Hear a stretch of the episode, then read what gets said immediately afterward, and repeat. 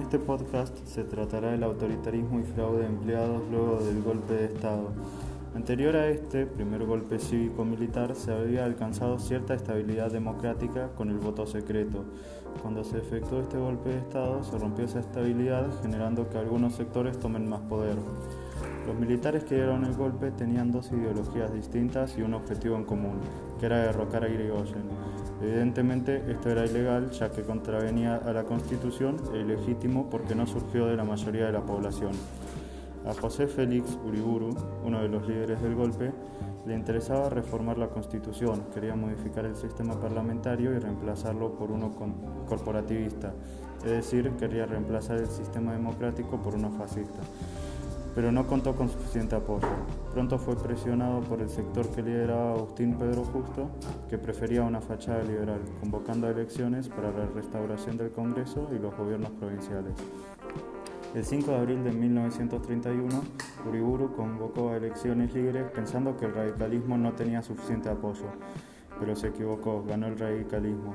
Sin querer admitir a los radicales, convocó elecciones presidenciales y vetó el nombre de Marcelo T. de Alvear y aseguró los resultados por medio del fraude.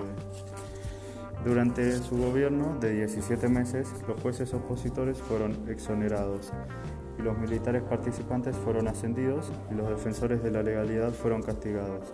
El Estado duró por primera vez un año y medio. Implantó la ley marcial y con ello la pena de muerte. También impuso la cláusula de diarios y la prisión del director del periódico Crítica, Natalio Botana. A los opositores se los encarceló y en muchas ocasiones torturó. Deportó a ciudadanos e intervino en 12 provincias, caducando los tres poderes en ellas. También redujo el presupuesto de las universidades y nombró profesores por decreto. Con el fraude electoral llegó al gobierno el 20 de febrero de 1932 el golpista general Agustín P. Justo.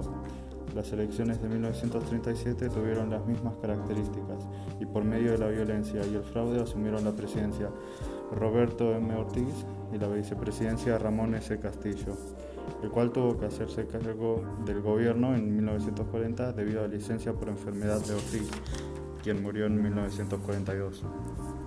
Ortiz quería comenzar a, a limpiar los procedimientos electorales y desde su lecho de enfermo denunció la permisividad de Castillo frente al fraude. Castillo, por su parte, prefería asegurar la continuidad a un régimen oligárquico para esto propiciaba como próximo presidente al terrateniente salteño conservador Robustiano Patrón Costas. Por esto, en el año de las elecciones, un grupo de oficiales nacionalistas del GO llevó a cabo un golpe militar con una ideología opuesta a la que detentaba el poder.